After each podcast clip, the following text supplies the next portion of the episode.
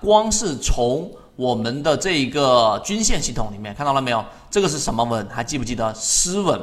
失稳往往是一种我们说的转折的一个重点，所以在第一类型买点的时候，哎，它出现了缠绕，那么出现了失稳，那么这是第一种转折力度最强的。大家要记住几个啊，我给大家简单回忆。所以我说缠论其实不复杂，因为你本身已经明白之后就很清晰了。我们说缠论有几个稳，对吧？第一种就是我们所说的。这个原趋势继续上行，我假设这个是均线，那么这种叫做什么？叫做我们的飞稳，飞稳力度是对原趋势转折最弱的一种。第二种呢，就是我们所说的叫什么？往上涨一波之后贴近，这个叫纯稳，这个力度比第一种的飞稳更强。第三种就是缠绕之后的最强力度、最容易产生转折的这一个叫做失稳。这三种稳。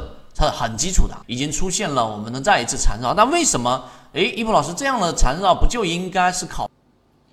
缠论就是要重复的看，重复的练，才能形成肉眼识别。把理论内化成为你自己实战交易，才是最难的地方。可以进一步交流。本人 SD 八幺八幺二。考虑到它的整个呃转折往下走吗？但为什么我们还反而去关注它呢？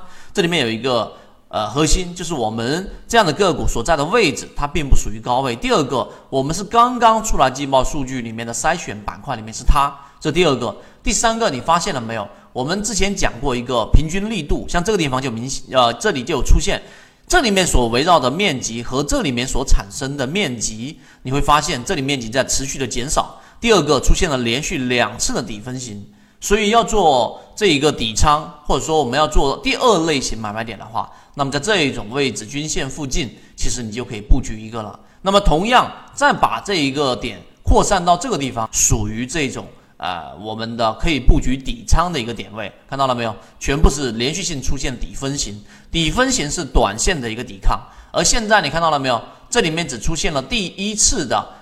这个短期均线向下往上形成了第一次缠绕，而这里面直接形成的就是什么？就是我们所说的纯稳，它并没有向下交错，所以这个纯稳呢，就刚才我们说的，在原趋势的力度上还算是挺大的，那就可以去做一个布局。那同样在小时级别或者六十分钟级别啊，我为了把这个效率给提升，大家就自己去看一看。